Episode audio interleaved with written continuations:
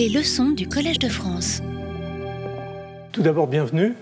Euh, je suis ravi de voir euh, beaucoup de faciès familiers. Euh, c'est la dixième année de, cette chaire de, microbiologie et, maladies infectieuses, donc ça crée des liens quand même au fil du temps. Et puis bienvenue aussi aux, nouveaux qui assistent à ces, leçons, en particulier aux étudiants et plus précisément encore ceux dont j'ai signé les, papiers il y a quelques instants euh, des écoles doctorales, en particulier de celle de, l'ENS. Donc je suis, je suis ravi d'avoir finalement un éventail de, représentations euh, dans, cette, dans cette assemblée euh, tout à fait, en tout cas, qui se rejoignent par, par leur intérêt pour, pour, la science et pour la microbiologie. Donc ça, c'est le premier point. Le, le deuxième point, c'est pour vous dire que cette année, vous expliquez, si vous avez vu le programme, que euh, ce programme sera un petit peu plus court que, les années euh, précédentes. On aura quatre leçons et, quatre séminaires associés aux leçons. La raison en est que cette année, euh, exceptionnellement d'ailleurs, j'ai fait, comme on y est autorisé au Collège de France, un tiers de mes enseignements à l'étranger, entre guillemets. je l'ai fait à l'University of British Columbia à Vancouver parce qu'on a des, des, relations très très étroites à la fois sur le plan de, collaboration scientifique et puis aussi avec le, Peter Wall Institute of Advanced Studies qui est en contrat avec l'Institut, euh, avec le, Collège de France pour euh, tout ce qui concerne au fond euh, la, façon d'amener ensemble à, interfacer un certain nombre de disciplines scientifiques. Donc euh, voilà, ce sera un menu euh, un petit peu plus réduit que, les autres années. Euh, j'espère que, la qualité restera à peu près ce qu'elle a pu être, ce qu'on a essayé d'en faire jusqu'à présent, mais la quantité aura diminué un petit peu. Alors pour ce qui concerne aujourd'hui, je me suis dit que je connaissais un petit peu pour, et suffisamment peut-être pour que je me permette de, faire quelque chose d'un petit peu inhabituel. C'est-à-dire que la, leçon que je vais faire aujourd'hui, euh, au fond, elle n'est pas tout à fait aussi scientifique, moléculaire et, cellulaire que d'habitude. J'ai essayé de, rejoindre en fait euh, trois, choses. C'est un peu un pari, j'espère qu'il ne sera pas trop raté. Euh, de, joindre trois choses. Une, c'est bien entendu la, microbiologie et le thème de ces leçons cette année, qui sont les, infections persistantes ou chroniques, et en particulier euh, une problématique qui est, tout à fait passionnante et que je vous développerai la semaine prochaine, qui est celui du, portage chronique. Le deuxième paramètre de l'équation, c'est le fait que, je voulais que ça se reflète un petit peu euh, dans, ces cours, à un moment ou à un autre, euh, depuis quatre ans maintenant, on a mis en place avec mon, ami Brett Finlay, justement, à University of British Columbia, une sorte de, réunion de, scientifiques autour du, thème de, disons, de, l'anthropologie et de, la biologie euh, pour l'étude de finalement l'interface ou, l'influence des microbes sur, sur l'homme.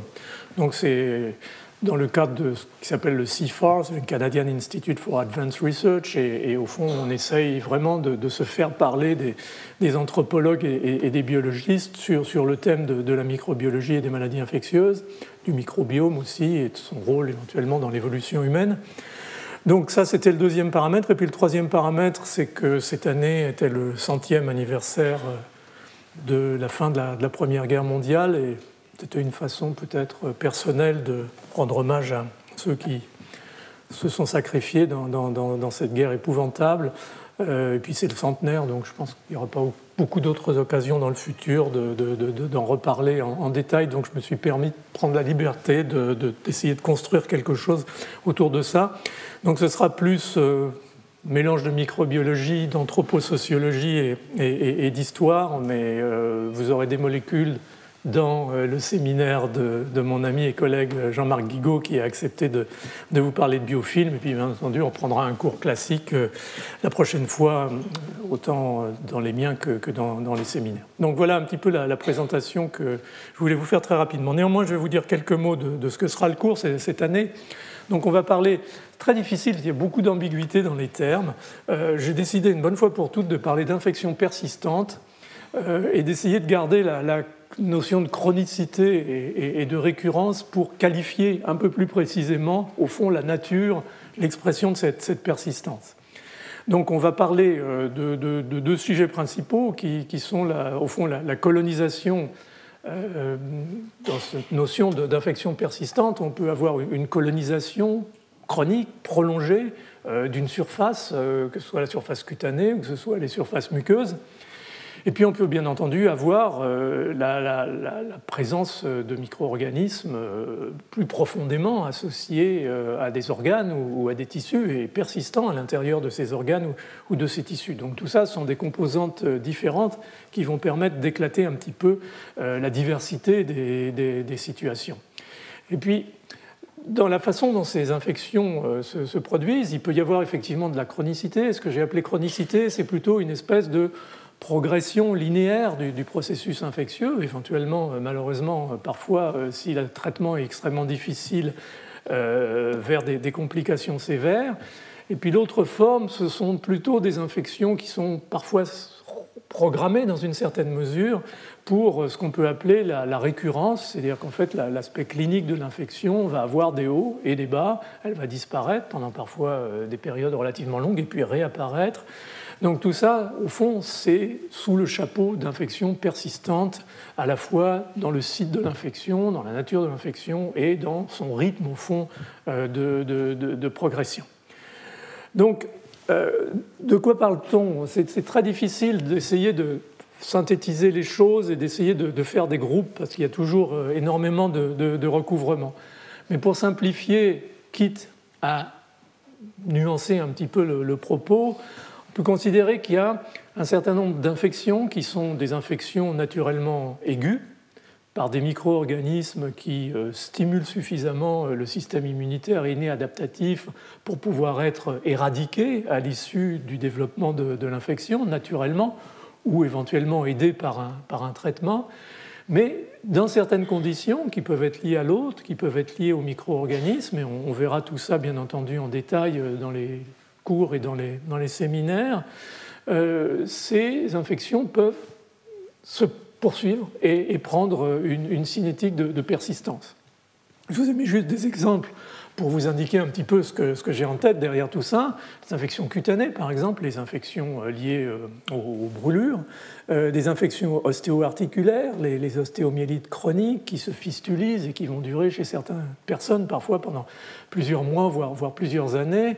Tout ce qui concerne les trachéobronchites, euh, les infections chroniques euh, du mucus respiratoire et de l'épithélium respiratoire au cours de la, mucoviscidose, par exemple, ou euh, les bronchites chroniques, tout ce qui concerne la cavité orale, en particulier les, les piorées alvéolodontaires, les parodontopathies, ce qui concerne les complications infectieuses cardiaques, en particulier les endocardites chroniques, urinaires, les infections récidivantes ou éventuellement euh, chroniques, des infections intestinales comme, comme le portage euh, chronique de, micro-organismes dans, l'intestin.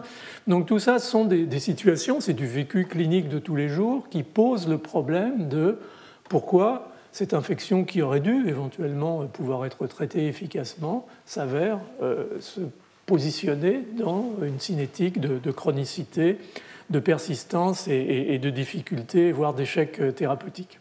Alors, ces éléments qu'on verra, ils peuvent bien sûr être, être liés à, l'autre, euh, le terrain, comme on disait souvent, comme le disait Pasteur d'ailleurs, la, génétique, euh, l'immunité locale, systémique, qui peuvent être prises en défaut.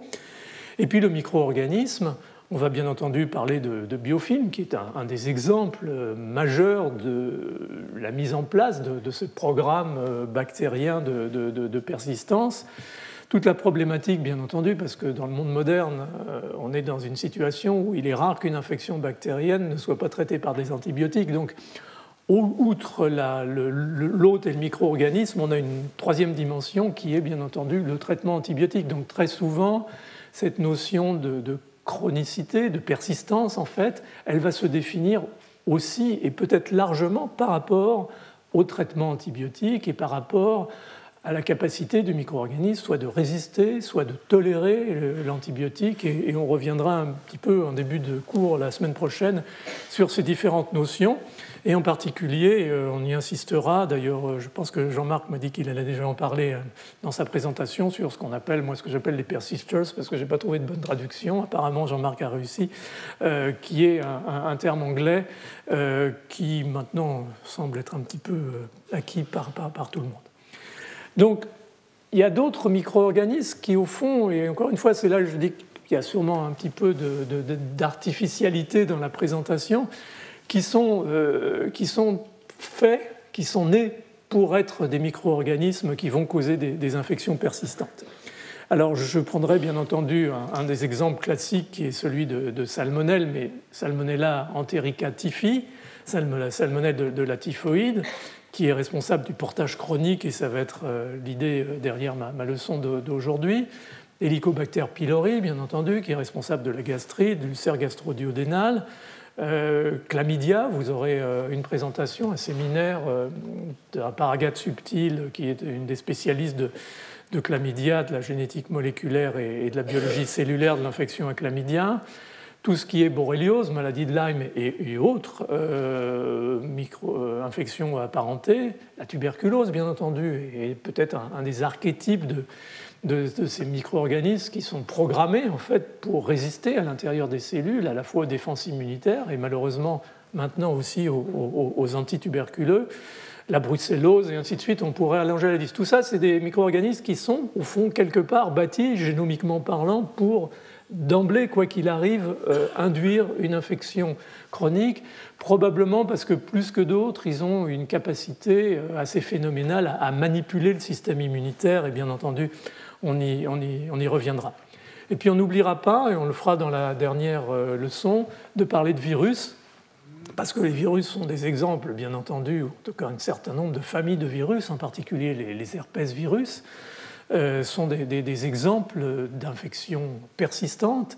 Euh, et on essaiera d'essayer de revisiter, si on peut dire, de, redéfinir des, notions comme, au fond, qu'est-ce que c'est que la latence virale et y a-t-il véritablement quelque chose qui ressemble à de la latence virale, c'est-à-dire des virus éteints euh, dans l'organisme, euh, associés de manière différente à, nos génomes, ou, est-ce qu'au contraire, euh, ce qu'on appelle latence, en fait, c'est de l'expression clinique à très bas niveau, qui n'est pas détectée et qui pourtant, sur le très long terme, va finir par impacter sur l'autre euh, ça peut être le cas de, virus qui, à terme, vont causer des, cancers, comme euh, les papillomavirus, par exemple. Donc, je ne rentre pas dans les détails, c'était juste pour vous donner une petite idée euh, de ce qu'était le thème des cours cette année. C'est un aspect passionnant, pas toujours suffisamment étudié, parce qu'au fond, un des problèmes de, l'infection chronique, c'est que si on veut commencer à modéliser une infection chronique, il faut, se dire qu'il faut avoir du temps devant soi. Euh, et puis deuxièmement, que les modèles animaux sont souvent, pas toujours en tout cas, à la hauteur des questions qu'on va, va, y poser. Et ça, on y, on y, reviendra, y compris dans la problématique de, comprendre les, infections à, à, salmonelle. Donc voilà un peu le programme et tout ce qui était en fait en caractère gras, si ça apparaît suffisamment bien, correspond à, des points qui vont être plus particulièrement euh, développé. J'ai laissé de côté un certain nombre d'infections, y compris la tuberculose, sauf si vous aviez des questions, parce qu'on en a déjà parlé au fil des années, à la fois la vaccination, la biologie du bacille tuberculeux, la résistance aux antibiotiques, donc euh, je ne voulais pas non plus euh, alourdir trop, trop les choses. Donc, ce que j'ai prévu aujourd'hui de vous faire, c'est un peu le pari que je vous ai présenté, et j'espère que collectivement vous y serez intéressés c'est de vous parler de, Salmonella typhi. Donc je suis quand même resté dans le domaine de, l'infection chronique, ou en tout cas du, portage chronique, euh, qui va au fond s'inviter euh, à, la Première Guerre mondiale. Et je vais essayer de vous, montrer un petit peu, euh, à la fois sur le plan, disons, du, du micro-organisme, sur le plan de ses effets dans des situations de crise comme peut-être une guerre, et toute la problématique de la vaccination contre la fièvre typhoïde qui a été décidé euh, dès les premiers mois de la, guerre euh, en, 1914, à la fin de l'année 1914, euh, et qui a été un grand succès puisque la vaccination a permis d'éliminer cette épidémie de fièvre typhoïde qui se développait de façon absolument dramatique dans, les troupes. Ce que j'ai essayé de faire, c'est de voir un petit peu les choses telles qu'on les raconte d'habitude, mais aussi avec cette idée d'approche un peu anthropo et sociologique, d'essayer de, mieux comprendre ce qui se passait aussi, ce qui s'est passé derrière le miroir, et, on y reviendra euh, finalement assez rapidement. Donc encore une fois, c'est le centième anniversaire, et je pense que ça valait qu'au Collège de France, on en parle un petit peu, euh, dans la mesure où euh, il y a encore une fois un problème mémoriel qui, je crois est essentiel. Alors j'ai mis un titre un petit peu provocateur, euh, qui est la vaccination antityphoïdique a-t-elle sauvé la, Première Guerre mondiale? Et on pourra discuter à la fin de ce que, vous en pensez sur la, base des, chiffres que je, serai amené à vous donner. Mais pour essayer d'introduire un petit peu les choses, en fait, jusqu'à la fin du 19e siècle, au début du 20e siècle, il y avait ce, rapport, ce ratio extrêmement macabre qui montrait qu'en réalité, dans les grands épisodes militaires qui, s'étaient déroulés, et je reste simplement dans le cadre du 19e siècle ici, le nombre de décès causés euh, par les maladies infectieuses épidémiques, je ne parle même pas des surinfections, des plaies de guerre, mais vraiment les maladies infectieuses épidémiques elles-mêmes, était supérieur au nombre de décès causés par euh, les blessures et, les événements liés au combat. Ça avait été très clair euh, durant la retraite de Russie, en fait, une épidémie épouvantable de typhus qui avait décimé ce qui, restait de la Grande Armée après euh, l'incendie de, Moscou. Euh, le choléra durant la guerre de Crimée, épouvantable, hein, je vous montrerai les chiffres. Euh, la fièvre typhoïde et les dysenteries, par exemple, durant ce qu'on appelle nous la guerre de sécession, que, nos amis américains appellent euh, la, guerre civile, euh, où il y a eu 80, plus de 80 000 décès simplement chez les soldats de l'Union dus à la fièvre typhoïde. Donc c'est pour vous montrer la virulence et, la, guerre de 14 est partie, en tout cas pour ce qui concerne l'armée française, sur, sur, les mêmes bases malheureusement de, de pathogénicité et de virulence. La variole, pendant la guerre franco-prussienne, qui a été un, handicap majeur pour les troupes, qui a d'ailleurs amené assez rapidement à, confirmer ce qu'avait fait Napoléon, c'est-à-dire l'obligation de la vaccination contre la variole euh, des armées. Et puis la rougeole, qui a été euh, particulièrement sévère pendant la guerre des Boers en Afrique du Sud, euh, euh, en particulier chez les, chez les, Vous savez qu'il y avait eu énormément de déportations, de, mises de civils dans des camps et qui ont été décimés par, une épidémie de rougeole. On n'a jamais très bien su à quoi était due la, virulence particulière de, cette épidémie. Alors, juste pour, pour illustrer les choses, ce, que j'ai appelé ce, ratio macabre, si vous regardez les chiffres euh, pendant la, campagne de, la guerre de, Crimée, vous voyez que il y a eu dans, l'armée française euh, une vingtaine de milliers de, décès au combat et 49 000 décès par euh, maladie infectieuse. Et en fait, cette maladie infectieuse s'est résumée essentiellement à une épidémie épouvantable de choléra. C'est-à-dire que quand les, troupes se sont regroupées dans, le delta du Danube avant euh, de traverser la mer et d'aller à Sébastopol, elles ont été prises par cette épidémie de choléra euh, qui s'est développée de façon spectaculaire sur des troupes qui n'étaient pas prêtes, au fond, sur le plan d'hygiène, à, subir ce, genre de, situation. Et, l'hécatombe a été terrible. Et, la même chose, au fond, euh, si on fait euh, une règle de trois, du côté des, Anglais, puisqu'ils ont eu là aussi beaucoup plus de, morts de choléra que de, mort des, des, faits de, combat lui-même chez, nos ennemis, si je puis dire, du côté russe à ce moment-là. Euh, la chose était un petit peu moins nette, mais en tout cas dans l'armée française et dans l'armée anglaise, c'était tout à fait caractéristique et, ça a été probablement un, un, des grands signaux sur la nécessité euh, que la médecine militaire passe un cran au-dessus et en particulier commence à s'intéresser euh, à, la prévention, à la prophylaxie de ces maladies infectieuses épidémiques, plus qu'à essayer euh, de résoudre euh, des problèmes curatifs qui, malheureusement, pour l'essentiel, n'avaient pas véritablement de solution. On a vu apparaître aussi pendant cette guerre de Crimée les, infirmières militaires, en particulier du côté anglais, et cette fameuse Florence Nightingale qui fait partie maintenant de la, légende au Royaume-Uni. Donc tout ça, ce sont finalement les situations du, XIXe siècle. Et puis il va y avoir une, transition. Euh, au début du XXe siècle, euh, lors de la guerre russo-japonaise, on voit pour la première fois, au fond, le, ratio s'inverser et les morts liés au combat devenir supérieurs aux morts liés euh, aux maladies épidémiques. Les raisons, on les connaît, c'est tout d'abord la plus grande efficacité des, armes, qui s'était considérablement améliorée, si on peut dire, au début du XXe siècle. Et puis, heureusement, les progrès de, la médecine militaire préventive et curative.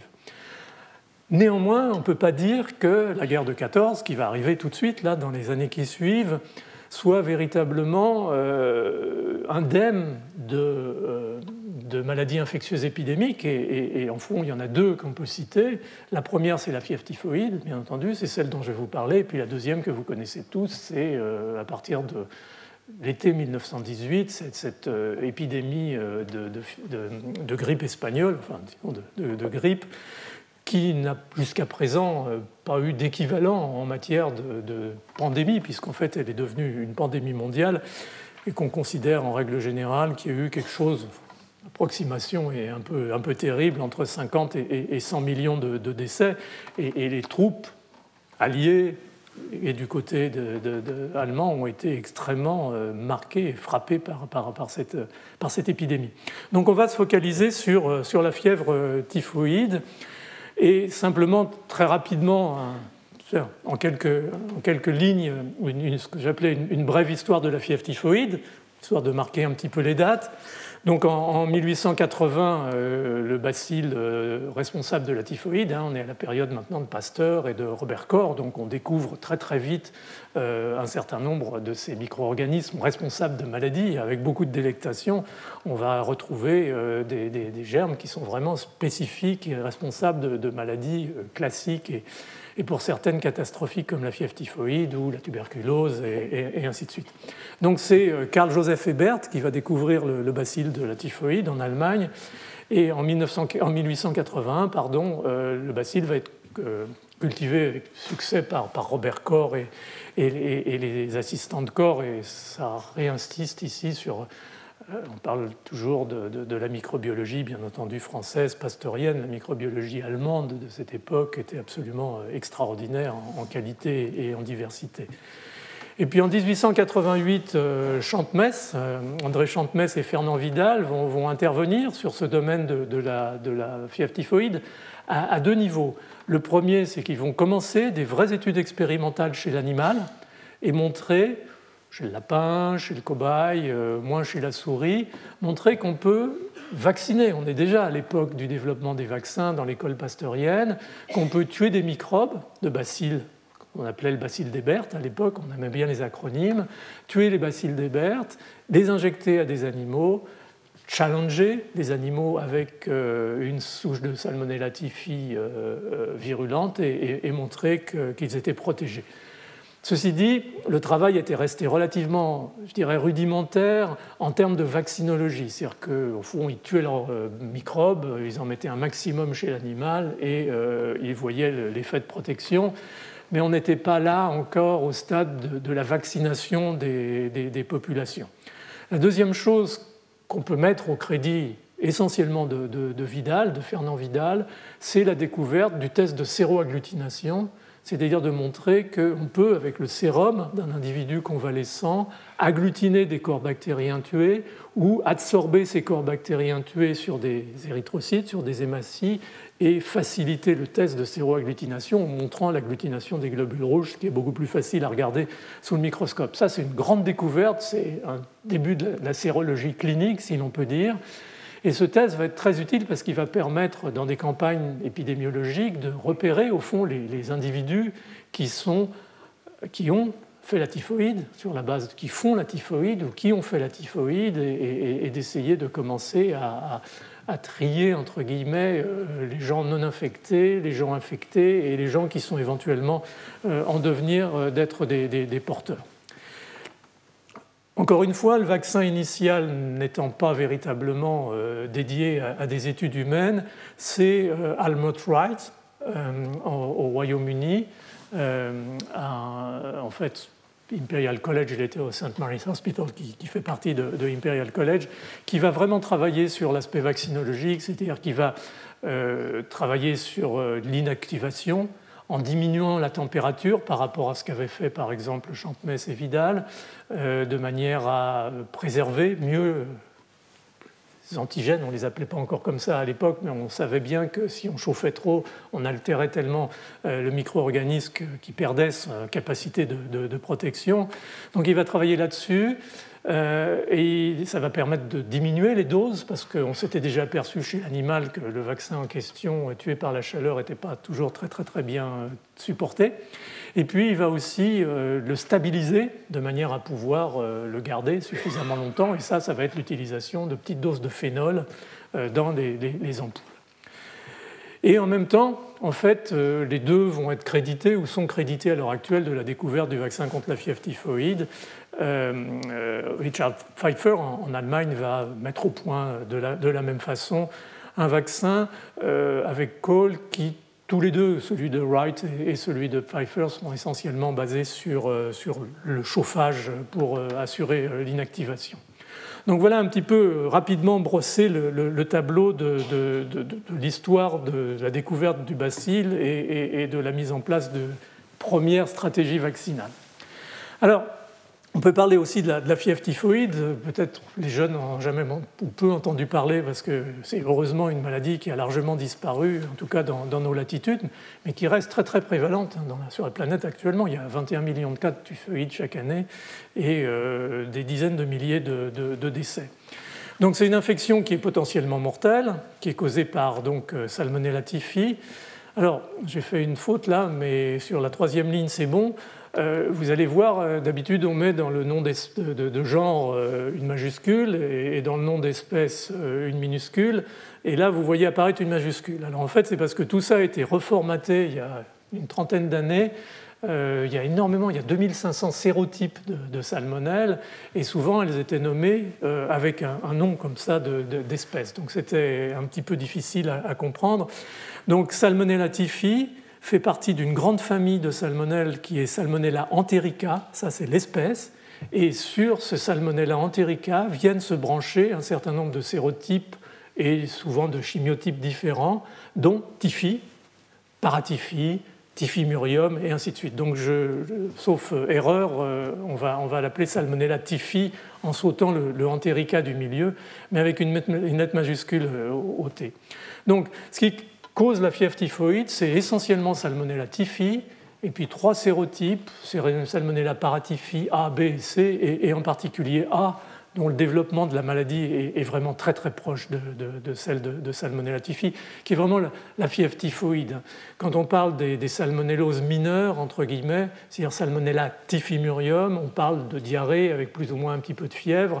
Là, on parle d'une maladie, je dirais, riche en symptômes, qui est vraiment une septicémie à point de départ lymphatique, avec euh, de la fièvre, bien entendu, des frissons, et puis un certain nombre de, symptômes assez caractéristiques, au-delà de la fièvre, euh, des céphalées, de l'insomnie, des, saignements de nez, des épistaxis, des, des courbatures, une anorexie très marquée, très caractéristique de la fièvre typhoïde, diarrhée ou constipation, justement, c'est pas comme euh, Salmonella typhimurium, euh, une angine, très bizarrement, hein, euh, l'angine du guet, euh, des raches cutanées, un abdomen tendu, une splénomégalie, enfin vraiment quelque chose qui est, extrêmement riche.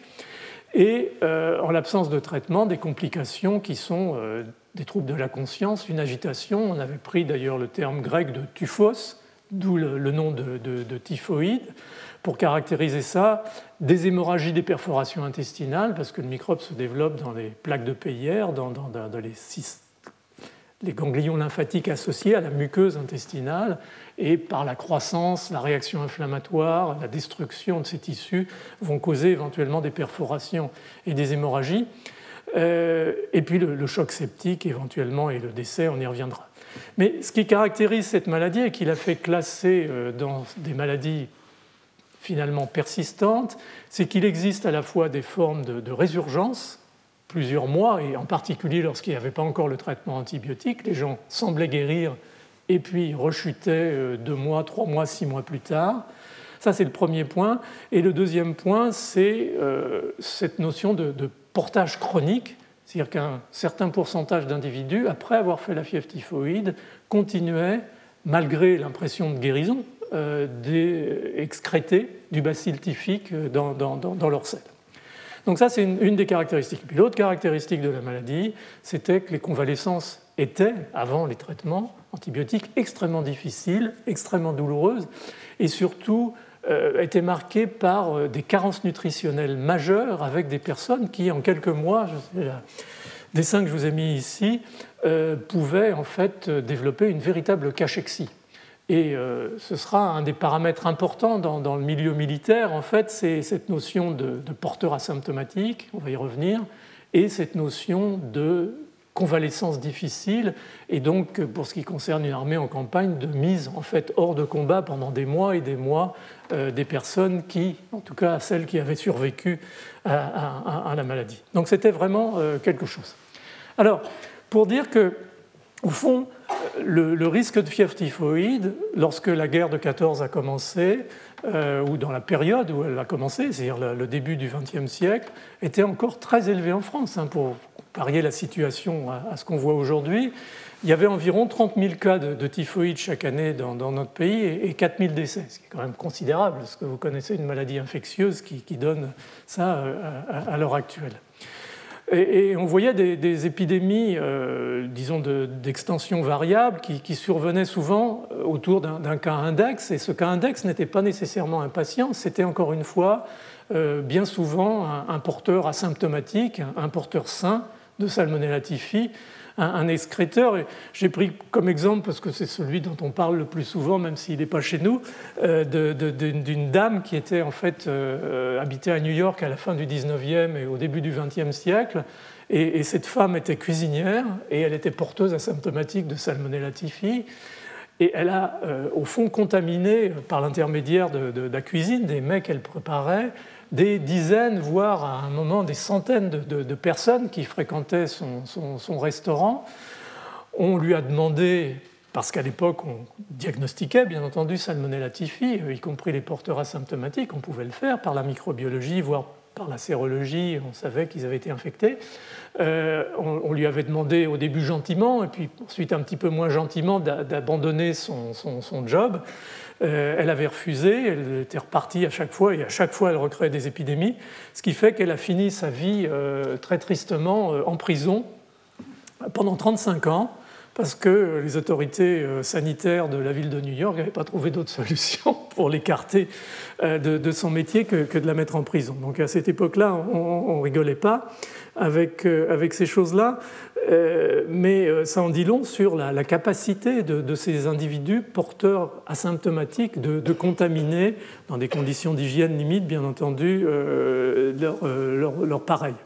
Alors l'autre source d'infection par Salmonella typhi, c'était les, puits, bien souvent d'ailleurs contaminés par des personnes qui étaient des, porteurs asymptomatiques ou éventuellement des, des malades qui vous voyez comment ça peut contaminer les eaux, hein, je ne vais pas vous faire un dessin. Et les, puits étaient des, sources dans certaines régions importantes d'infection par Salmonella typhi. Et puis le troisième paramètre était bien entendu ce qu'on appelle le péril fécal, c'est-à-dire la capacité de disséminer le, micro-organisme d'individu à individu, euh, en particulier par ce qu'on appelle les mains sales ou éventuellement par euh, l'alimentation, comme on vient euh, déjà d'en parler. Donc ça, c'était la vie de tous les jours dans euh, la France du, début du XXe siècle et, d'ailleurs dans, beaucoup d'autres pays. Alors, la typhoïde, on le savait depuis le XIXe siècle, était une, des plaies euh, des armées et il y avait eu énormément d'efforts faits pour essayer, de, au même titre que la dysenterie, de, pallier à ce, péril fécal de, la transmission et euh, c'était devenu au fond un, élément de la, vie quotidienne des armées, en particulier euh, dans les périodes de manœuvre, mais aussi dans les casernes, euh, d'assurer au fond une certaine hygiène et un minimum d'isolement, en particulier par rapport aux matières fécales, pour éviter les, contaminations. Et ça m'a permis de, réouvrir ma, bande dessinée de, Christophe que, j'adorais quand j'étais enfant, qui était le roi de l'absurde où on voit ce fameux sapeur camembert à qui son sergent lui a dit de creuser un trou pour faire euh, une feuillée, pour faire une latrine. Et euh, il demande à son sergent qu'est-ce qu'il va faire de la terre euh, qui a sorti de ce trou. Et le sergent lui répond espèce d'andouille, tu as qu'à creuser un deuxième trou. ça m'a toujours fait beaucoup rire, mais bon, j'ai un humour un peu, un peu primaire. Mais les armées dessinaient très clairement, comme vous le voyez en haut, cette diapositive, ce que devait être la taille et, l'organisation d'une feuillée. Il y a toujours cette blague que me, racontait mon, père qui était militaire, où on leur demandait dans quoi correspondent les feuillets, et, la réponse c'était dans le quart d'heure qui suit l'arrivée au campement. Donc tout ça, il y avait une, vraie folklore militaire qui s'était créée, probablement à bon escient autour de cette notion de, prévention de, de, la fièvre typhoïde. Donc j'en viens euh, là-dessus parce que, en fait, quand la guerre de 14 a commencé, on savait que la fièvre typhoïde était un problème, et on le savait depuis euh, quasiment une, très clairement depuis une cinquantaine d'années. Il y avait eu un, rapport euh, d'hygiène publique sur euh, la question, et d'ailleurs toujours intéressant de, lire la, façon dont c'était écrit à l'époque, c'était de, la fièvre typhoïde aux armées, et savoir si en fait la, fièvre typhoïde ou les armées étaient un milieu typhoïdogène. Puis il y avait eu des épidémies, euh, y compris euh, en 1913, à Montauban, dans un régiment d'infanterie, toutes les nouvelles recrues, 3000, euh, avaient été exposées à une épidémie de typhoïde. Elles avaient été vaccinées, en particulier par Vincent, dont on va reparler, et avaient été protégées. Donc on savait dès avant la guerre que la typhoïde pouvait être un problème majeur de santé publique pendant un conflit, et deuxièmement qu'on pouvait prévenir cette fièvre typhoïde en vaccinant euh, les troupes. Août 1914, euh, j'ai appelé ça 3 et 4 août, les, deux jours euh, pour un, suicide de l'Europe. Malheureusement, vous savez quelles ont été les, conséquences de, cette guerre par rapport, au fond, à la position de la France et, de l'Europe dans, le monde. Je ne reviens pas là-dessus, mais c'est toujours assez émouvant de, penser aux gens qui ont, vu ces affiches sur, les murs de Paris et d'ailleurs. Alors, donc, on, commence la, guerre de 14. Vous inquiétez pas, je ne vous fais pas un cours de stratégie militaire, ce n'est pas du tout l'objet, mais c'est simplement pour remettre la typhoïde dans son, dans son contexte. En fait, euh, dans les premières semaines d'août, comme vous le savez, euh, la, situation militaire euh, pour, côté français et anglais devient absolument catastrophique du fait du surnombre, de la mobilité, de, de l'équipement et de la puissance de feu de l'armée allemande. Donc on est d'emblée sur, sur, le reculoir, à la fois euh, en, Belgique et, en euh, Alsace-Lorraine. Alsace, et puis il y a ce fameux miracle qui se produit, qui n'est pas vraiment un miracle, en, début septembre 1914, où le général Woldmonke va faire cette énorme boule, boulette de, changer, de ne pas foncer sur Paris, mais d'essayer d'envelopper les troupes et Paris en même temps. Et il offre son flanc aux, troupes françaises. Et la, contre-offensive va être immédiate euh, et va euh, au fond disloquer le, corps allemand qui va lui maintenant être en retraite et, les Anglais et les Français pouvoir reprendre l'initiative. Alors on en parle toujours avec beaucoup de regrets en disant que ça a été une, victoire, euh, une bataille gagnée mais une victoire perdue. C'est vrai qu'on n'a pas réussi à reconduire les troupes allemandes à, leurs frontières, à, nos, frontières et, ça aurait été probablement un, regret, mais apparemment les, troupes franco-anglaises étaient épuisées par la, la retraite qu'elles venaient de subir depuis, depuis plus d'un mois.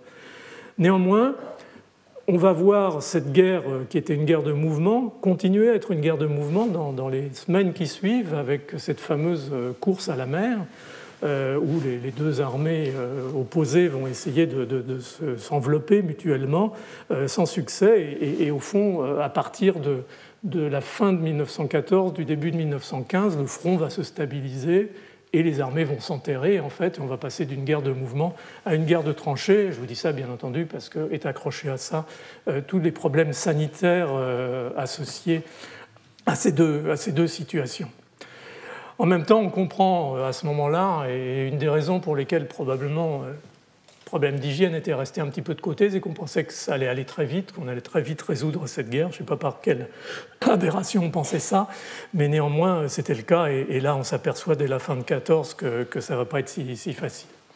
Et donc on va rentrer dans une autre période, bien entendu, très rapidement, où, comme je vous l'ai mis ici, j'adore ces, dessins qui ont été faits par les, soldats dans les, dans les tranchées. Le, le piou-piou va devenir poilu. Euh, je pense que j'ai toujours beaucoup d'émotions, encore une fois, à, voir ces images. Alors, au fond, qu'est-ce qui va se passer là? On va se retrouver dans des conditions expérimentales euh, pour la survenue d'épidémies dramatiques d'infections entériques, euh, en particulier de, fièvre typhoïde. On a eu dès le début de la guerre des rassemblements massifs de troupes dans ce qu'on appelait les dépôts, c'est-à-dire là où, se concentraient les troupes avant de, monter au front. Mal préparé par une mobilisation générale qui avait été bien entendu extrêmement rapide, avec énormément de promiscuité et bien entendu des, problèmes d'hygiène assez épouvantables et, peu maîtrisés, alors que l'ensemble de la stratégie de, l'état-major sur le plan de la santé des troupes avait été celui de, l'hygiène et, de la prévention des maladies infectieuses. Alors au début, c'était parce que le front était instable, donc euh, les troupes, euh, sous la pression en particulier de l'armée allemande, euh, campaient dans des tranchées improvisées sans avoir la possibilité ou le temps de faire des, feuillets ou des latrines de, bonne qualité. Et puis une fois dans les tranchées, bien entendu, les conditions d'hygiène vont être relativement épouvantables. Là aussi, les causes sont différentes, mais les résultats sont, sont les mêmes. Et euh, on va finalement se, retrouver dans une situation où, l'épidémie de fièvre typhoïde va démarrer euh, au mois d'octobre, à peu près, septembre-octobre 1914. Euh, avec des, choses intéressantes. Hein. On voit au milieu de ce désastre de, cette guerre épouvantable, on voit des études épidémiologiques, on voit l'identification d'un cuisinier dans un hôpital militaire qui est porteur chronique de, salmonella typhi on identifie des puits euh, qui sont susceptibles de, transmettre la, fièvre typhoïde à des unités qui, campent dans la région. Donc on n'est pas inactif, mais on est euh, largement euh, surpassé par, la situation. Et dans les tranchées, les, hommes même incriminent la, terre elle-même, pensent que la terre est imbibée de, ce, de ce, bacille de la typhoïde et qu'elle a été tellement retournée par les, par les, canonnades que c'est la terre qui les empoisonne. Il y, a, toute une lecture, tout un vécu par rapport à ça qui est, qui est rétrospectivement euh, assez, assez, triste, mais je vous ai mis une photo de ce qu'était euh, une tranchée au jour le jour. On voit bien entendu que l'hygiène n'était pas nécessairement, malgré ce qu'écrivait le grand état-major, euh, la priorité. Et puis il y avait l'eau, il, y avait la pluie, on arrive vite au mois d'octobre, novembre, décembre. Euh, il suffit de relire ceux de 14 pour ceux ou celles qui, l'ont fait euh, pour voir les, descriptions de, cette vie euh, minérale au fond dans la glaise, dans l'eau, dans la boue, pour imaginer que, l'hygiène était un petit peu différente de ce qu'on écrivait bien entendu dans, les états-majors et, les caricatures fleurissent avec ces, officiers qui engueulent les troupes parce que euh, n'entretiennent pas suffisamment bien leurs tranchées et que c'est pas bon pour, le moral. Enfin bon, c'était un petit peu euh, la, vie, de, tous les jours. Donc les conditions expérimentales sont réunies et ça n'a pas manqué. On a un premier pic épidémique en novembre-décembre 14 de 14 000 euh, nouveaux cas par mois dans l'armée française. Il y a une lente diminution en 15, mais globalement, les chiffres, c'est ce ceux que je vous ai écrits en dessous, c'est-à-dire 45 000 cas en 1914 et, 64 500 cas en, 1915.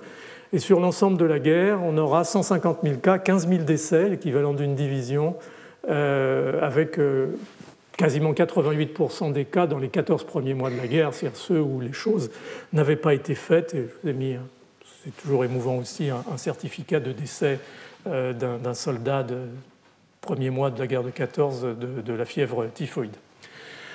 Alors l'état-major commence à paniquer quand même, parce que la situation est, très inquiétante sur le plan de la santé des troupes. Encore une fois, non seulement les soldats sont malades, mais quand ils sont convalescents, ils sont fatigués, ils ne peuvent pas revenir sur le front.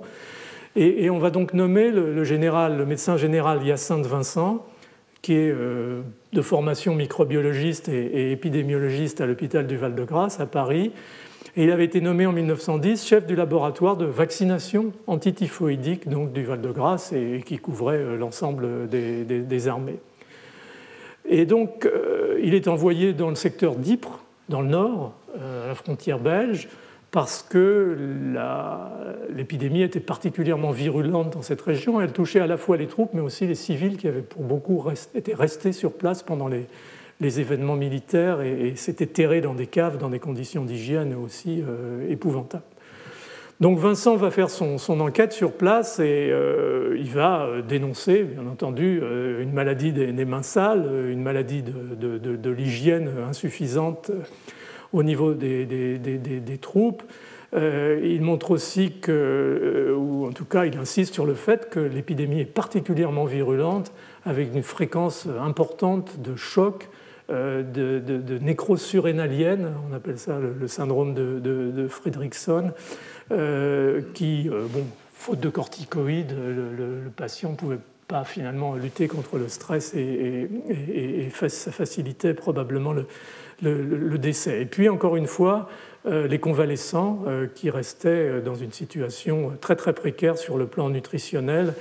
Et l'ensemble, au fond, commençait à, menacer sérieusement les, capacités opérationnelles de l'armée, au-delà de la mortalité liée au combat qui était, comme vous le savez, à ce moment-là épouvantable. Donc cette mission d'inspection, elle va être décisive. Euh, Vincent, Hyacinthe Vincent et ses collègues comprennent que les mesures d'hygiène préventive qui avaient été privilégiées au fond au début de la guerre par le haut commandement étaient complètement inadaptées euh, et inapplicables euh, vu la situation telle qu'elle se développait et que l'histoire de la guerre courte, c'était un rêve euh, qu'il allait falloir oublier et qu'il fallait s'installer dans la guerre, y compris euh, sur le plan de la, prévention de maladies comme, euh, comme, la fièvre typhoïde. Au fond, dans leur hâte de vouloir reprendre en particulier l'Alsace et la Lorraine et, de vouloir, bien entendu, défendre l'intégrité du territoire belge, on n'avait pas trop réfléchi à, des détails comme, la santé des, troupes en campagne. On était plutôt sur la base de, travaux faits dans les casernes euh, où la situation était quand même plus facile à gérer. Donc, au fond, Vincent va montrer que on ne peut pas y arriver simplement, même avec de l'éducation, euh, en appuyant sur la, problématique de, l'hygiène, de la propreté des mains. C'était tout à fait euh, impossible. Et le temps de la vaccination contre la, typhoïde était venu. J'ai mis la vaccination enfin parce qu'on peut se dire effectivement qu'on aurait peut-être pu y penser plus tôt. Euh, donc, euh, suite à cette mission de, Vincent qui, va mettre vraiment en alerte tous les, niveaux du, service de santé des armées, on va insister sur cette limite de, l'approche hygiéniste et euh, penser de plus en plus à, la mise en place du, vaccin. et donc, le haut commandement, en novembre, va décider de la vaccination de l'ensemble des troupes contre la fièvre typhoïde sur la base du rapport Vincent. Je parle de Vincent parce que Vincent, il était professeur au Collège de France, il a la chaire d'épidémiologie pendant plusieurs années, donc c'est devenu une personnalité considérable et, vous allez voir pourquoi. Donc l'objectif qui est fixé, c'est de vacciner 3 millions d'hommes le plus rapidement possible. Euh, et, l'opération va commencer à la fois dans les dépôts où arrivent les nouvelles recrues, mais aussi projetée sur le front pour vacciner les troupes qui, dans les tranchées, ne sont pas encore vaccinées contre, contre la fièvre typhoïde. Euh, et on se retrouve finalement avec une opération euh, tout à fait considérable dans, son ampleur et, dans sa logistique. Alors pourquoi vacciner 3 millions, 3 millions d'hommes euh, Simplement, je vous rappelle qu'à la déclaration de guerre en, 1914, selon la, loi révisée de, de 1913, euh, il y avait une décision d'aptitude au service militaire, c'était le conseil de révision, comme on l'a connu pour certains d'entre nous jusqu'à il y a quelques années. Il y avait une période de service actif de trois ans, le service militaire était de trois ans euh, en 1914, et ensuite il y avait une période de 25 ans de réserve, 10 ans de, réserve active et, 15 ans de, territorial. Donc en fait, quand la guerre commence, l'armée française est essentiellement une armée de réservistes. Et en réalité, euh, malgré une loi qui avait été votée euh, en, mars 1900, fin mars 1914 euh, par un sénateur qui était un chirurgien d'ailleurs de, formation, qui s'appelait Léon Labbé, seulement environ, je crois que c'était 125 000 hommes avaient été vaccinés contre la fièvre typhoïde en août 1914 contre un effectif d'actifs même qui était déjà disponible de, plus de 600 000. Donc il y avait manifestement un, retard à l'allumage malgré cette loi euh, d'obligation euh, vaccinale et on reviendra là-dessus. Donc on a essayé, on a réussi à vacciner 3 millions d'hommes en, quelques mois. Ça a été euh, une vaccination de masse, on peut le dire, pratiquée dans des conditions complexes et quasiment expérimentales. En fait, c'est probablement le plus grand essai vaccinal non contrôlé qui n'a jamais été réalisé sur la planète dans une période euh, en fait aussi courte, puisqu'on a essayé de, la rendre la, plus courte possible.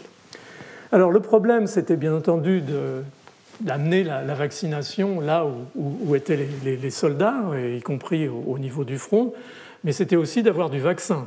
Et ça, ce n'était pas donné parce que quand la guerre commence, on a très peu de, de stocks de vaccins disponibles et c'est probablement une des raisons pour lesquelles aussi peu euh, de soldats avaient été vaccinés. Mais ça marque aussi peut-être un intérêt insuffisant pour la, problématique et, la possibilité de la vaccination. Donc on décide de vacciner et comme on vaccine euh, ces trois injections à, une semaine, à dix jours d'intervalle et, éventuellement un rappel un an plus tard, ça veut dire que chaque soldat doit avoir euh, quatre injections, et donc il faut d'ores et déjà prévoir au minimum pour l'armée française quelque chose comme euh, une douzaine, quinzaine de, millions de, doses. Ça ne se fait pas comme ça euh, du jour au lendemain, d'autant plus que souvent la séquence vaccinale est commencée, et si les conditions opérationnelles font qu'on l'arrête, eh ben on repart à zéro. Ce qui fait que certains de ces pauvres poilus vont recevoir 12, 16 vaccins, injections, en l'espace de, quelques mois et, on reviendra un petit peu sur la perception au fond de, tout ça. Donc il y a deux institutions qui vont se mettre euh, en place pour, euh, pour euh, développer ces vaccins. Une, c'est le Val-de-Grâce, qui, sous la direction bien entendu de Hyacinthe Vincent, va fabriquer son vaccin antityphoïdique. Alors lui, atténu par le chloroforme. C'était une variante au fond du, chauffage qui produisait probablement un vaccin euh, correct, mais qui va être euh, relativement euh, rapidement abandonné. Donc ça, c'est le, Val-de-Grâce qui avait été chargé essentiellement de, vacciner ou de faire les doses vaccinales pour l'armée de terre. Et puis l'Institut Pasteur, Champmetz, Vidal, qui sont chargés de vacciner les troupes de marine, mais qui vont rapidement se trouver obligés, dans cette nécessité énorme de production vaccinale, de participer à l'ensemble du, dispositif. Et donc le vaccin Pasteur, euh, euh Vidal, est, un vaccin euh, tué par, la chaleur, contrairement à ce stade au début au, vaccin du Val-de-Grâce. Et puis à partir de, fin de 1915, on va, transformer ce vaccin monovalent, anti-Tifi, en anti-paratifi A et B, parce qu'on s'était aperçu que ces deux sérotypes guettaient un peu euh, dans l'ombre, mais commençaient à, donner des, des, cas de typhoïde, au fur et à mesure d'ailleurs que euh, les soldats étaient vaccinés contre euh, Salmonella typhi, puisqu'il n'y avait pas d'immunité croisée, malheureusement, entre typhi euh, et paratyphi. Alors, le succès cette campagne de vaccination, il est spectaculaire et, je vous ai sorti un, graphique qui se passe de commentaires de services de santé des, armées de l'époque qui montre qu'en fait la courbe d'incidence de la fièvre typhoïde dans les armées va s'effondrer et on arrive à peu près euh, en mi-fin 1915 euh, euh, avec quasiment une disparition de, la maladie qui est éliminée mais qui n'est pas éradiquée. On aura des cas, encore une fois, jusqu'à la fin de la guerre, mais d'une fréquence beaucoup plus rare et souvent sur des gens qui avaient été passés à travers les mailles du filet ou même des, personnes qui avaient été vaccinées mais qui feront des formes relativement bénignes en règle générale. Donc à partir de, la fin de 1915, l'incidence est redescendue à, 118, pour, 118 pour 100 000, euh, où elle était euh, dans l'hiver 14 et probablement beaucoup plus que ça, à 0,3 pour 100 000, donc euh, a priori un, succès indéniable de, la vaccination. Et en tout cas, à partir de 1915, début 16, la, typhoïde n'est plus un problème pour les, pour les armées françaises, grand, bien leur face mais euh, l'épisode a été quand même rude à, tous les niveaux. Donc encore une fois, euh, la maladie est, essentiellement euh, à ce stade contrôlée. Alors pourquoi ou comment a-t-elle été contrôlée? C'est intéressant de se poser la question. on avait vu antérieurement que le vaccin était efficace. Je vous ai parlé de cette caserne. Vincent avait été, pendant la guerre coloniale au Maroc, où ils avaient vacciné les troupes typhoïde était, euh, très prévalente aussi en, Afrique du Nord. Et il avait montré, euh, on faisait des études contrôlées. Il prenait une compagnie qui était vaccinée, une compagnie qui n'était pas vaccinée dans la même zone et ils avaient montré la, protection euh, par le vaccin. Donc les études contrôlées avaient été faites et Vincent, lors de l'hommage qui lui a été rendu par, par Léon Binet, euh, lors de sa mort, c'était en 1950, Binet avait insisté lourdement justement sur, sur, la rigueur que Vincent avait mise dans les études cliniques euh, avant la guerre et il était parfaitement normal qu'il ait été mis en charge d'ailleurs en tant que directeur du, du centre de vaccination antityphoïdique de, cette, de, cette, enquête. Alors, pourquoi le vaccin a, marché? Toujours se poser la question. Euh, c'est difficile à dire parce que a, malgré ces études cliniques initiales, il n'y avait pas véritablement des, chiffres. Puis les préparations de vaccins changeaient éventuellement d'une période à l'autre, d'un pays à l'autre. Euh, ça a été malgré tout retrouvé, j'avais colligé tout ça euh, dans un, chapitre de livre à la fin des années 90, où en gros, en, 1970, l'OMS a commencé à s'inquiéter de, au fond de du faible intérêt qu'il y avait pour la prévention de, la typhoïde à, l'échelle de la planète. Et avait fait une revue d'effectifs, si on peut dire, des, vaccins disponibles et des études cliniques contrôlées de très très bon niveau qui avaient été faites euh, essentiellement dans les années 60 beaucoup en Russie, euh, dans, les pays euh, des Balkans, Yougoslavie en particulier, qui avait une politique vaccinale extrêmement active.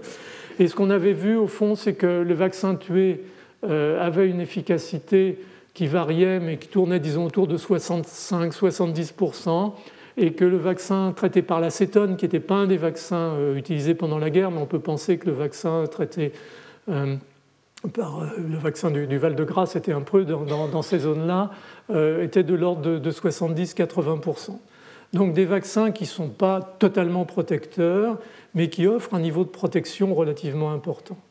Euh, ce qui s'est probablement passé, c'est que cette campagne vaccinale, assez rapide quand même dans le temps, euh, même si le vaccin n'était pas tout à fait euh, aussi efficace qu'on aurait pu l'espérer, mais tout ça c'est du rétrospectif, hein, les choses se sont mises en place sous forme de ce qu'on appelle d'habitude l'immunité de masse, c'est-à-dire qu'il y a eu suffisamment d'individus vaccinés avec un vaccin qui n'est pas parfait mais qui tout de même protège de façon significative pour, au fond, bloquer la circulation du micro-organisme euh, et faire que l'épidémie euh, s'effondre euh, par le bénéfice individuel combiné au, bénéfice collectif et à, l'immunité de groupe, ce que je vous ai résumé dans les petits schémas à côté.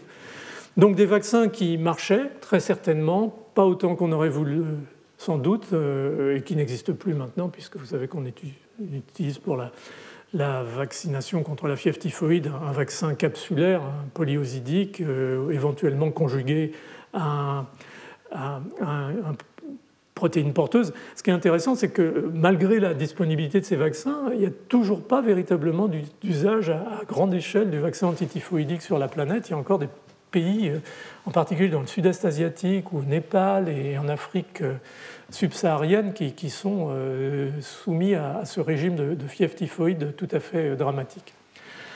Alors, c'est un grand succès très franchement, et je pense qu'on ne revient pas là-dessus, et on peut le, présenter de manière, je dirais, un petit peu euh, hagiographique, euh, à savoir que on a, grâce aux efforts conjugués de, Hyacinthe Vincent, de, Chantemesse et de Vidal, au fond, réglé le problème de la fièvre typhoïde en quelques mois au niveau des armées.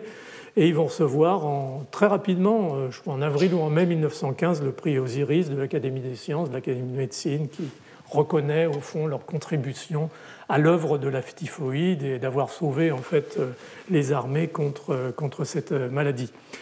il y a d'ailleurs le, conseil, le, le livre Danique Perrault, qui est une ancienne conservatrice du musée de l'Institut Pasteur, et, de Maxime Schwartz sur le génie de Pasteur au, secours des poilus. Encore une fois, toute cette vision est, assez euh, géographique, mais elle, traduit une, réalité, une vraie mobilisation des, autorités euh, sanitaires euh, pour cette épidémie tout à fait dramatique. Alors effectivement, on pourrait terminer là et se dire que, bon, voilà, un glorieux roman patriotique, et, essayer de, l'illustrer avec des, affiches de, l'époque. Strasbourg est à droite, c'est une véritable coïncidence hein, par rapport aux, faits récents. Mais voilà un peu comment, euh, on voyait de façon géographique cette, guerre et cet effort de, guerre. Néanmoins, on peut essayer, comme je disais dans mon introduction, de regarder un petit peu derrière le miroir ce qui se passe euh, et, aller peut-être au-delà de cette, vision euh, tout à fait héroïque et encore une fois réelle de, l'effort qui avait été fait pour, vacciner et, protéger les troupes. Mais vu du côté des poilus, euh, la perception elle est, un petit peu différente. et au fond, cette vaccination de masse très rapide imposée par l'état-major n'est pas toujours très très bien vécue par les soldats. Euh, et on le sait par euh, des histoires recueillies, par leurs lettres, euh, par des messages qu'ils ont envoyés à, leur famille. On, sent cette espèce d'inquiétude, en particulier dans ceux qui vont être vaccinés et, qui voient ça sous un œil un petit peu inquiet, si je puis dire. Et les raisons, c'est d'abord le grand nombre d'injections à court, c'est vraiment court intervalle. Euh, c'est euh, la reprise de ces injections non nécessaires, probablement lorsqu'il y a eu des, épisodes opérationnels qui interrompaient le calendrier, une mauvaise tolérance du vaccin en général, euh, variable en fonction des lots de vaccins, en fonction de l'origine des vaccins, mais néanmoins indiscutable. Alors on, classait les, effets secondaires du vaccin antityphoïdique en, trois niveaux. Il y avait les effets modérés, avec un petit peu de fièvre, des douleurs musculaires, de la fatigue, des nausées. Puis il y avait les effets moyens à fort, euh, des fièvres prolongées, des vomissements, des pertes de poids, asthénie, perte de connaissance, purpura, épistaxis, protéinurie. On a discuté de la possibilité que ça causait éventuellement des glomérulopathies ou des tubulopathies rénales et donc des, néphropathies chroniques. Ça n'a pas été véritablement euh, démontré, mais quand même il y avait quelques, doutes. Et puis il y avait ce qu'on appelait pudiquement les accidents, c'est-à-dire le collapsus, euh, l'état de choc et le décès. Et sur l'ensemble des vaccinations, on en a dénombré 152. Je vous ai mis un, certificat ici qui atteste en fait de l'élargissement du cœur et, du collapsus chez un soldat qui venait d'être vacciné contre la fièvre typhoïde. Il y a eu probablement plus de, de décès que cela, mais c'est pour dire que ce vaccin, même si on peut ne pas lui attribuer tous ses effets secondaires, avait indéniablement euh, des, effets secondaires relativement, relativement euh, importants, en tout cas perçus comme relativement importants par ceux qui étaient amenés à, le recevoir. Donc cette perception, en fait, cette mauvaise perception au sein des, soldats, elle est, elle est, exacerbée par euh, la circulation d'anecdotes. il n'y avait pas Internet à l'époque, il n'y avait pas encore Facebook, mais on se parlait néanmoins et on se racontait des histoires par les articles de journaux, euh, par le haut commandement qui, après avoir laissé les vaccins de côté, d'un seul coup s'apercevait qu'il fallait faire des vaccins et mettait une pression terrible à la fois sur le service de santé et sur les, soldats. Et puis, il ne faut pas le nier, le fait que les médecins de corps de troupes étaient globalement, pas globalement, mais pour une partie d'entre eux, pas nécessairement enthousiastes pour la vaccination soit parce qu'ils n'y croyaient pas trop, soit parce qu'ils voyaient effectivement les attitudes plutôt négatives des soldats. Et on a eu des médecins de corps de troupes qui donnaient jusqu'à 40 euh, ou 60% de dispense de vaccination. Donc cette campagne de vaccination, elle a, été difficile et probablement beaucoup plus difficile à réaliser que euh, la vision un petit peu euh, hagiographique écrite a posteriori nous le dit. Et puis, comme d'habitude, on est en France, euh, il y a eu euh, quelques frottements entre le Val-de-Grâce et l'Institut Pasteur sur euh, les lots de vaccins, sur la nature et la qualité de l'atténuation, sur la conservation et ainsi de suite. Tout ça, ça a jeté un petit peu d'ombre sur, sur l'opération. Et les conséquences ont été qu'il y a eu beaucoup de délais dans la vaccination, la difficulté de l'obtenir, cette large couverture vaccinale, heureusement qu'il y avait cet effet finalement d'immunité de groupe, et puis, euh, ça a créé d'ailleurs quand le, TAB, le vaccin trivalent, a été introduit en fin 15, début 16, une certaine hostilité euh, à, l'utilisation de ce, vaccin. Alors, ceux ou celles qui n'ont pas lu euh, ceux de 14, je ne veux pas faire de publicité pour bon Maurice Genevoix, mais il faut absolument le lire, ne serait-ce que pour lire les, passages dans, le, le, deuxième tome qui est les, éparges, la, la, vision, les commentaires euh, des, soldats qui, attendent la vaccination euh, qui va leur tomber dessus la semaine suivante, euh, c'est quelque chose d'assez prenant et, d'assez poignant. Et, au fond, cette problématique, c'est devenu quasiment un, fait de guerre au, même titre. Alors pourquoi c'était mal, mal toléré, ces vaccins? Bah, Parce que c'était des vaccins tués, tout simplement, et que quand on tue on n'inactive pas l'endotoxine, qui est le, lipopolysaccharide, c'est-à-dire la partie externe de la membrane externe de Salmonella typhi. Et vous savez que ce lipopolysaccharide, c'est donc euh, pour partie euh, le lipida, c'est-à-dire l'endotoxine, et que cette endotoxine, elle a des effets extrêmement variés sur euh, le système immunitaire, en particulier sur l'inflammation, mais aussi sur l'expression d'un certain nombre de facteurs euh, au-delà des facteurs pro-inflammatoires, euh, de certaines hormones, de, l'expression des, corticoïdes et ainsi de suite. Donc il y avait cet effet global de l'endotoxine, pas encore maîtrisé à, cette époque, qui expliquait euh, cette mauvaise tolérance. Et pour ceux d'entre nous qui avons eu au service militaire le vaccin contre la fièvre typhoïde, on se souvient quand même que ce n'était pas le, meilleur vaccin qu'on ait pu recevoir en, termes de, tolérance. Il y avait souvent de la fièvre et autres. Donc tout ça, c'est lié à ça essentiellement, c'est-à-dire à la présence euh, d'endotoxines en quantité relativement euh, importante.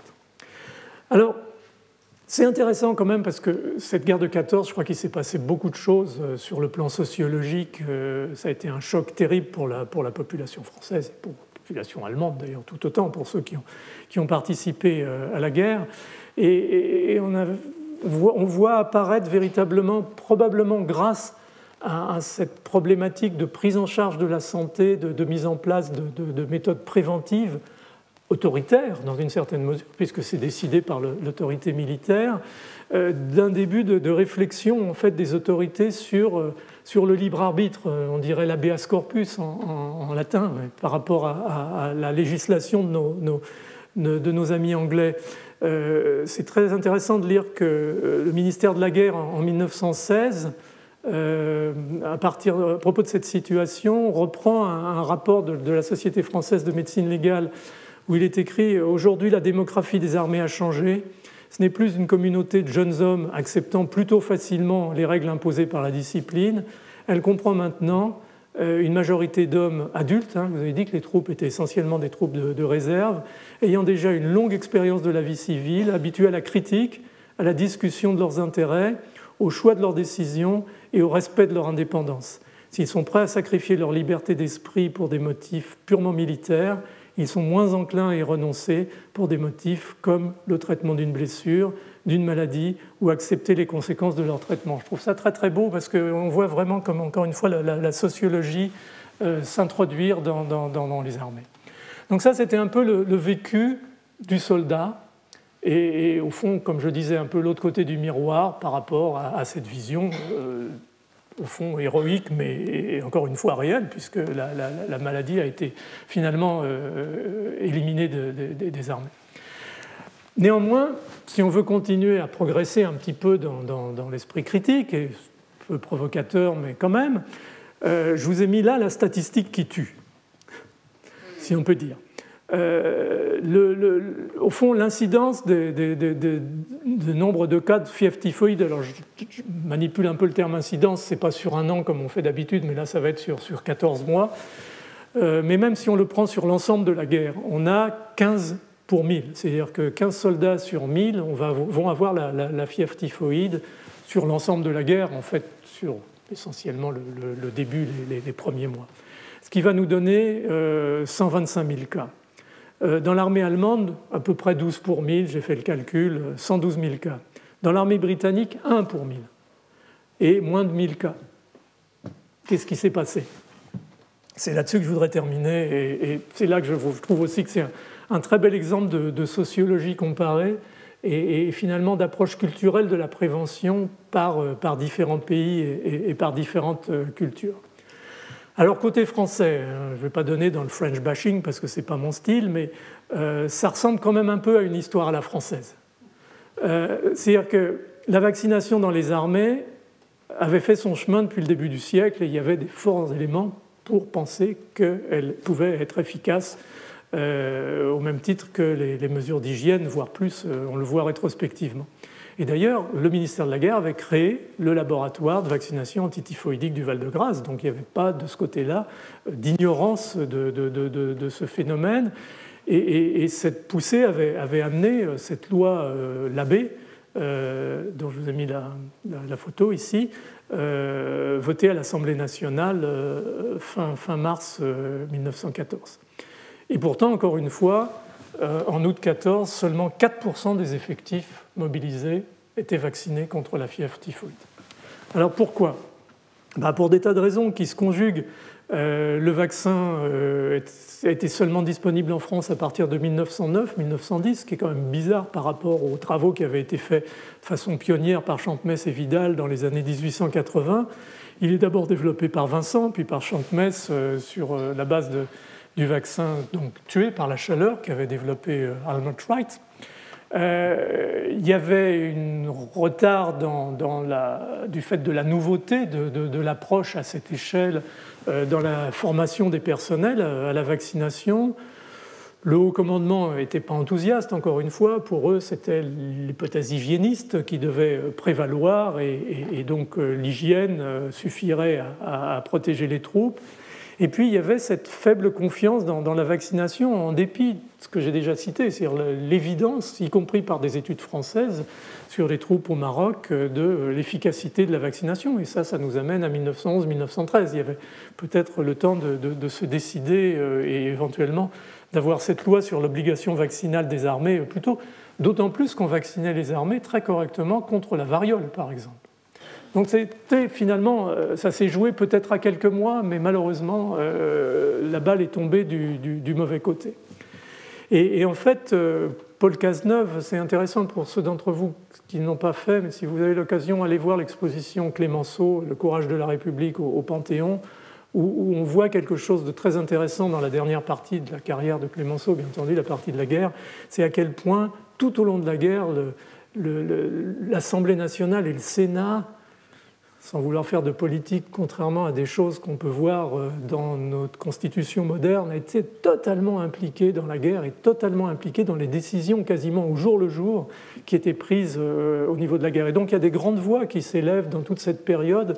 Euh, il y a eu Léon Labbé dont on a parlé, mais il y a aussi donc Paul Cazeneuve qui était sénateur et Paul Cazeneuve, euh, en 1916, euh, fait un rapport, il se félicite des campagnes de vaccination contre la variole qui ont eu lieu avant la guerre, mais il s'indigne en revanche de la mauvaise conduite de la campagne de vaccination contre la fièvre typhoïde. Certains soldats sont vaccinés deux fois, d'autres ne le sont pas. Quelques mois plus tard, il constate que ces recommandations ont été suivies des faits, mais bon, euh, bien entendu, ça a été difficile et, je vous ai donné un petit peu tous les détails, je l'espère en tout cas, autour de ça. Et sans doute, si l'obligation vaccinale avait été décidée un peu plus tôt et suivie plus efficacement, euh, on n'aurait pas eu à faire face euh, à cette situation catastrophique des, premiers mois de guerre. Donc le haut commandement se réveille euh, et, va commencer, à l'inverse, à, faire des rappels à l'ordre, à mettre la pression sur, sur les médecins de corps de troupes. Euh, a poussé euh, pour que la vaccination se fasse dans des délais euh, les plus, les plus rapidement possibles, se plaint du défaut de zèle des, médecins de troupes vaccinateurs. Hyacinthe Vincent lui-même s'insurge contre les retards, en particulier à la mise en place du TAB fin 1915. Et, on va aboutir au fond un peu à des effets inverses, c'est-à-dire encore une fois à cette euh, épidémie, si on peut dire, de, faux certificats vaccinaux euh, de, soldats qui finalement ne seront pas, euh, ne seront pas vaccinés contre la fièvre typhoïde. Et puis les journaux s'en mêlent. L'œuvre, par exemple, qui, donne sa, tribune, ça j'aime bien quand même parce que les commentaires sur la première page des journaux, la presse française est la seule de toutes les presses alliées à, à ne pouvoir formuler aucune critique. J'ai adoré. Euh, et, donc euh, l'œuvre alors donne la place à, des anti-vaccins euh, qui dénoncent la non-efficacité, la dangerosité du vaccin contre la fièvre typhoïde. Tout ça, ça, emballe un petit peu les choses. Et puis, par contre, vous connaissez tous L'homme enchaîné, hein, c'est le précurseur du canard enchaîné, c'est le journal de, Georges Clémenceau. Georges Clémenceau, à chaque fois qu'il obliquait un petit peu dans, dans son cheminement politique, il créait un nouveau journal. Euh, mais euh, là, euh, le Dantec, qui était un médecin militaire, est sorti parce que je trouve c'est intéressant, a essayé quand même dans la presse de faire de la pédagogie. Ça, arrive qu'on s'y aventure. Et il disait, quand on vaccine des millions d'hommes, on ne peut pas prendre toutes les précautions nécessaires dans chaque cas individuel, et ainsi il se produit quelques accidents qui auraient dû être évités. C'est intéressant parce que c'est probablement un des première fois où on voit apparaître dans la littérature, enfin quelle qu'elle soit, cette finalement formalisation de, la notion du, bénéfice-risque en, matière de vaccination. Je pense que cette réflexion à l'époque et dans le contexte passait un petit peu au-dessus des têtes. Alors, voilà l'histoire à la française. Je voudrais vous donner rapidement l'histoire à, l'allemande. C'est intéressant. Les Allemands, alors, nous voulaient nous expliquer que leurs tranchées étaient plus propres que les nôtres. Euh, je pense qu'il y avait beaucoup de propagande. Euh, néanmoins, c'est intéressant de voir, je me suis permis de faire un petit peu d'humour mal placé, euh, France-Allemagne 0-0. Donc ils ont été aussi mauvais que nous, mais pour d'autres raisons. Et c'est là que c'est intéressant sociologiquement. Donc l'armée allemande est très peu vaccinée contre la typhoïde lors de la déclaration de guerre. Je me suis renseigné, discuté avec des, collègues historiens euh, de la médecine en, Allemagne, à Munich en particulier. Il y a eu 118, 116 000, ou 118 000 cas, je ne vois pas très bien, de, de, fièvre typhoïde, pareil, dans les premiers mois de la guerre, euh, les premières années, les premiers 14 mois, avec 11 euh, 723 morts, c'est en gros comme, dans l'armée française. Et 75%, encore une fois, comme, de notre côté, sont survenus dans les premiers mois. Euh, et les autorités allemandes, civiles et militaires, c'est très curieux, sont, très sceptiques par rapport à la vaccination euh, à cette époque. On peut se demander pourquoi, et, on va y revenir très, rapidement dans, cette toute dernière partie. Et, c'est surtout, comme je le disais, extraordinaire quand on considère le niveau qu'avait atteint euh, la microbiologie allemande et, son insertion dans les problématiques de, l'immunologie des maladies infectieuses. Hein. Citer Ehrlich, von Behring, tout ça, c'est euh, sans parler de Robert Koch, c'est la microbiologie et l'immunologie allemande de, l'époque, donc c'est quelque chose. Donc on est un petit peu surpris de, cette réaction, et, même au début du XXe siècle, contrairement même à la France, à la limite, il y a un désintérêt euh, quasiment unanime euh, pour euh, la vaccination euh, en, général et un poids, comme l'état-major français, mais peut-être culturellement encore plus global, parce que la France, malheureusement, n'a jamais été vraiment le pays de l'hygiène, sur l'hygiénisme et, la nécessité de prévention des maladies infectieuses, y compris dans les armées, à partir de, la prévention de la contamination. Euh, et, c'est une ignorance de l'histoire parce que euh, pendant la guerre franco-prussienne de 1870, euh, il y avait eu dans l'armée allemande une, morbidité très très importante, vous avez les chiffres que je vous ai mis là, et une mortalité aussi tout, à fait considérable. Donc ils savaient, ne pouvaient pas nier le fait que la fièvre typhoïde était un vrai problème. Alors j'ai essayé de réfléchir un petit peu, j'ai lu encore un peu plus, euh, il n'y a pas énormément de littérature non plus sur le sujet, et parfois il faut un peu lire entre les lignes, mais on a un peu l'impression que ce qui s'est passé côté allemand, bon je dis côté français, c'est un peu une histoire à la française, ça vaut ce que ça vaut comme interprétation, mais euh, côté allemand c'est vraiment très rigoureux cette non-vaccination. C'est très intéressant, et en fait probablement... Euh, porte là-dessus l'ombre de, Robert Koch. Euh, c'est bien sûr, en fait, Robert Koch, d'abord, c'est le père du concept de, porteur asymptomatique distributeur chronique du, du bacille typhique. Et euh, dans les dernières années de sa vie, il, exprimait vraiment clairement, il l'a écrit, un scepticisme vis-à-vis des vaccins et il privilégiait euh, vraiment l'hygiène et, ce qu'ils appelaient les, approches microbiologiques euh, de la prévention. Et ils avaient mis en place des, mesures tout à fait strictes de prévention de la fièvre typhoïde dans leurs armées, y compris euh, dans les périodes de manœuvre, par exemple, qui étaient basées sur l'hygiène individuelle, le lavage des mains, le creusement, bien entendu, des, feuillets, des latrines, et ainsi de suite. Et, la fièvre typhoïde avait quasiment, vous voyez le chiffre ici, disparu des armées allemandes au début du siècle. Donc on avait tendance à dire, bah, puisqu'on est propre, on est allemand, on travaille bien, euh, on ne va pas euh, aller plus loin. Et, donc le vaccin était resté véritablement euh, en arrière. au fond, c'était la microbiologie de Robert Koch, paradoxalement, et l'épidémiologie scientifique qu'avait inauguré au fond von Pettenkoffer à Munich, qui, se conjuguaient pour aller contre le vaccin, ce qui est, véritablement un, comble quand on regarde les choses un petit peu rétrospectivement. Euh, donc, euh, il y avait un intérêt pour la vaccination dans des conditions particulières. Par exemple, l'Allemagne a fait des guerres coloniales, en particulier en Namibie la guerre des Herero et des, Damas, et, avait vacciné ses troupes avec un vaccin d'ailleurs qui était très mal toléré, et avait vu néanmoins la, disparition de, la fièvre typhoïde dans, leur contingent. Euh, le vaccin euh, tué de, Pfeiffer était, était, disponible en faible quantité, mais comme en France, il aurait pu être produit assez rapidement. Euh, et puis on hésitait entre le vaccin tué de Pfeiffer et, et puis euh, Walter Fornet qui avait mis en place, sur la base des, techniques d'atténuation pasteurienne, un vaccin atténué contre la fièvre typhoïde. On retrouve d'ailleurs ces dernières années euh, un peu une compétition entre vaccins tués ou vaccins sous unité et vaccins vivants atténués dans la prévention de la fièvre typhoïde.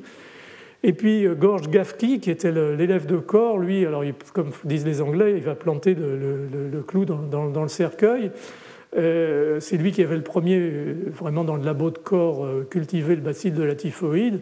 Et il critiquait très très sévèrement les études cliniques qui avaient été faites, y compris dans l'armée allemande, en Namibie, dans l'armée anglaise lors de la guerre des Boers en, Afrique du Sud, en disant que c'était impossible de faire des études épidémiologiques significatives dans des conditions où on ne savait pas véritablement les nombres euh, réels de, malades, euh, si la maladie avait été bien diagnostiquée, euh, les lots contrôles n'étaient pas toujours faciles à, identifier.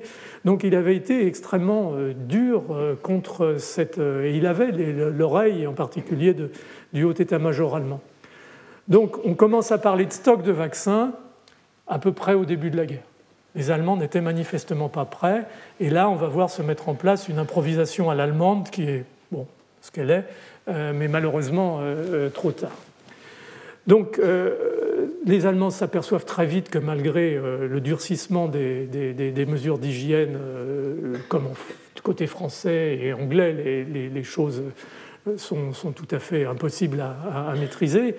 et donc on va décider de la vaccination de masse à partir, comme nous, de mois d'octobre-novembre 1914 on va décider d'utiliser le vaccin Pfeiffer-Kohl, c'est-à-dire le vaccin tué euh, par la chaleur, un peu amélioré en tolérance et, en stabilité.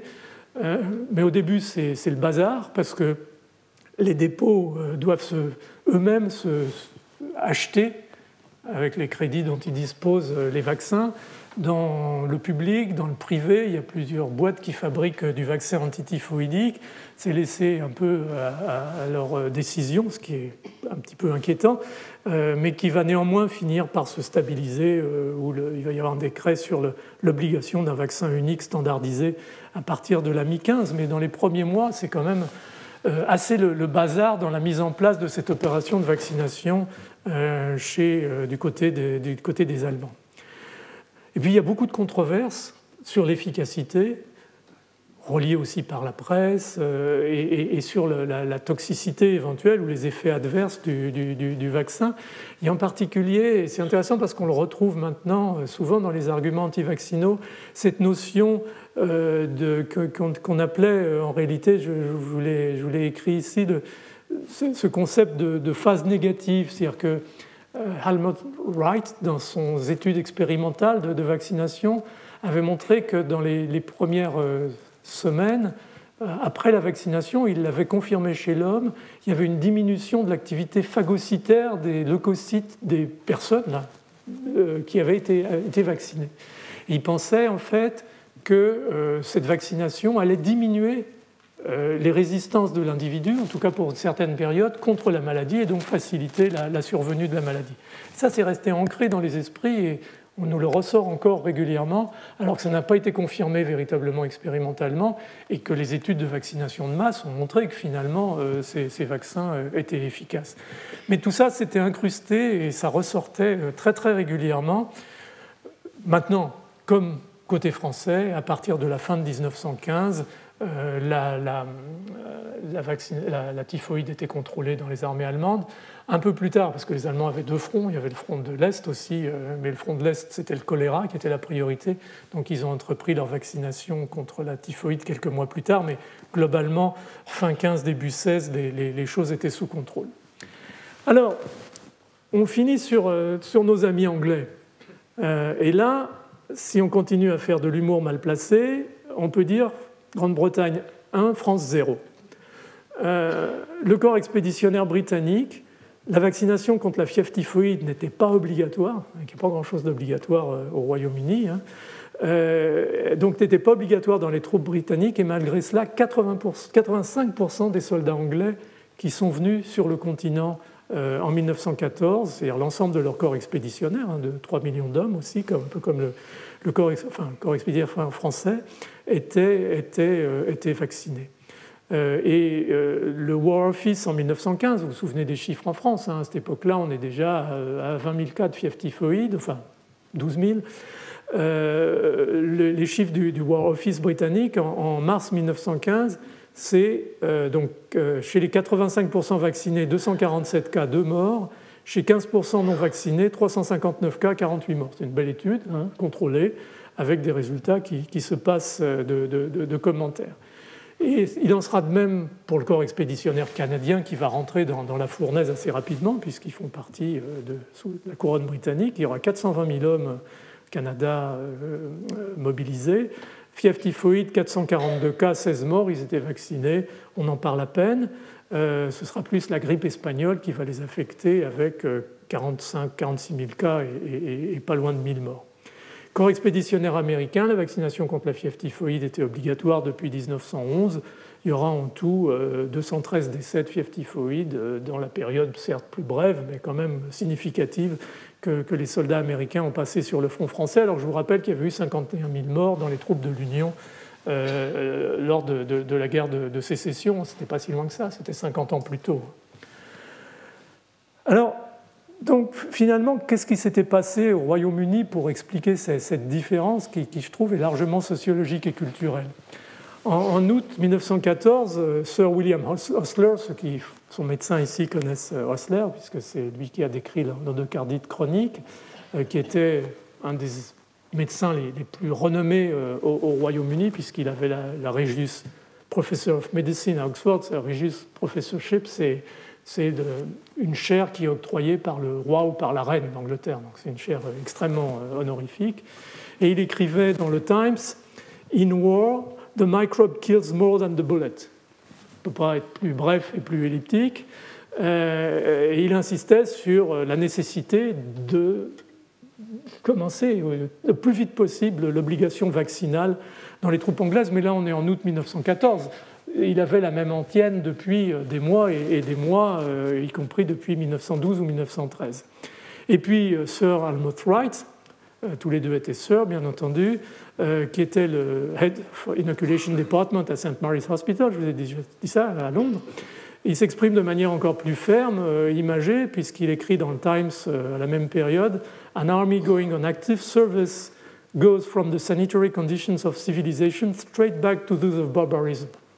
Il, s'exprimait, les gens à l'époque, hein, ce n'était pas dans la dentelle, mais lui aussi, bien entendu, poussait très très fort pour l'obligation euh, de euh, la vaccination dans, les troupes britanniques. Et non seulement les autorités politiques, mais euh, dans la population, dans les médias, il s'exprimait, vous voyez, dans le Times, il faisait des éditoriaux, et, finalement, l'information finissait par passer. néanmoins, pour des tas de raisons, et je ne reviens pas sur, les détails, les Anglais de l'époque, l'anthropologie de l'époque au Royaume-Uni, au tournant du siècle, c'était que l'État s'engage de plus en plus euh, dans le soutien de l'économie, du commerce, pour le bénéfice bien sûr de la population britannique, mais en même temps, on ne touche pas aux affaires de santé, qui sont des affaires individuelles, qui tombent vraiment sous, le coup de, de, corpus. Et dès 1860-1870, on avait par exemple aboli l'obligation de la vaccination contre la variole des enfants au Royaume-Uni, alors que la variole restait une maladie relativement prévalente. Et malgré ça, les enfants continuent à être vaccinés. Donc il y, a, quelque chose, une perception différente de la santé publique au Royaume-Uni que manifestement on n'a pas toujours en France et, que les Allemands, au fond, ont approché de, manière différente et, malheureusement, probablement, pour ce qui concerne la typhoïde, du, mauvais côté de, la, problématique de, prévention.